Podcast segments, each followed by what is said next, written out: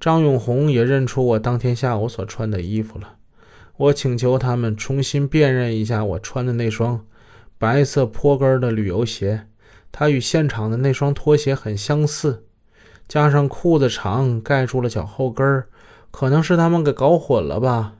但如果将几双鞋放在一起的话，他们也能分辨出来当天下午我穿的那一双。可是他说不行。李文浩、张永红的口供已经定型了，一个人记错不可能，两个人都说错，不采纳我的意见，让我别抵赖了。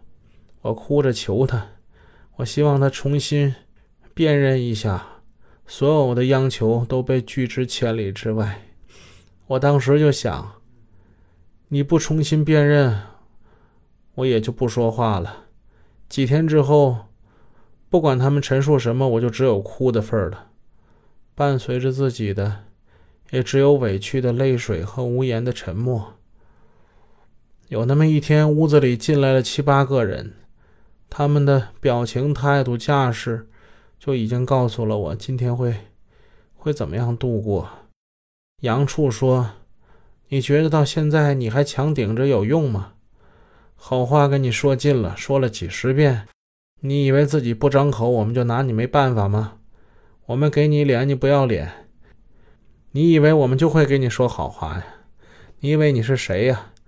这次既然能再次把你抓回来，就是有十足的证据在手里，别人都态度很好的积极配合，我们也念在你还不是那种不讲道理的人，大家一直都给你留着面子照顾你。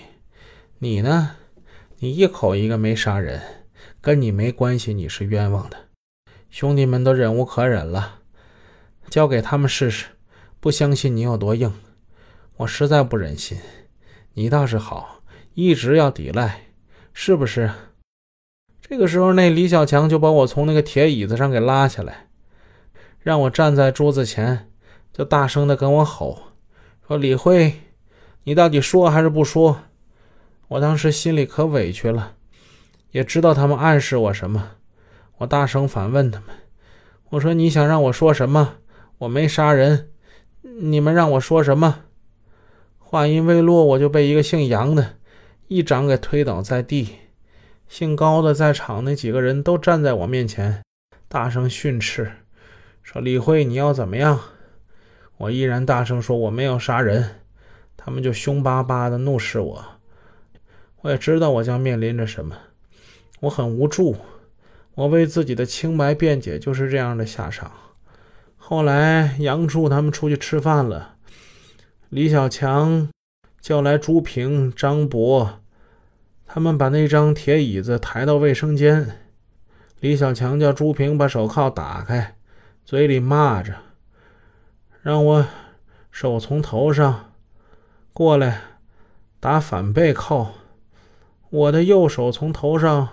反背过来，与左手差距距离太大，铐子根本靠不住。朱平说：“那就给他打个背靠吧。”于是就让我双手背后打了个背靠。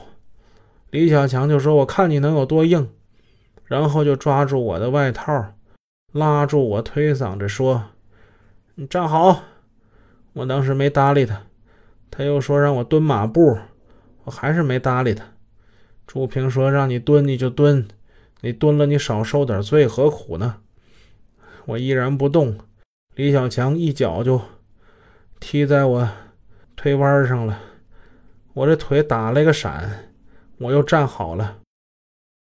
李小强就骂我：“你妈的！我看你有多硬，你硬你硬！”然后就在我腿上连踹了好几脚，我倒在地上，我强行我站起来。又被踢倒了，就这样，直到踢得我站不起来。他又喊说：“你起来啊！你怎么不起来了？你不是很硬吗？”起来，我头昏脑胀，浑身发软。他又拉住，硬把我从地上拽起来，还让我蹲马步。我还是不蹲，他就又一脚把我踹倒在地上。我再也起不来了。他就拉着手铐。把我从床垫边拖拽到凳子边上，在我背后、脚上连踢几脚，还大声叫我站起来。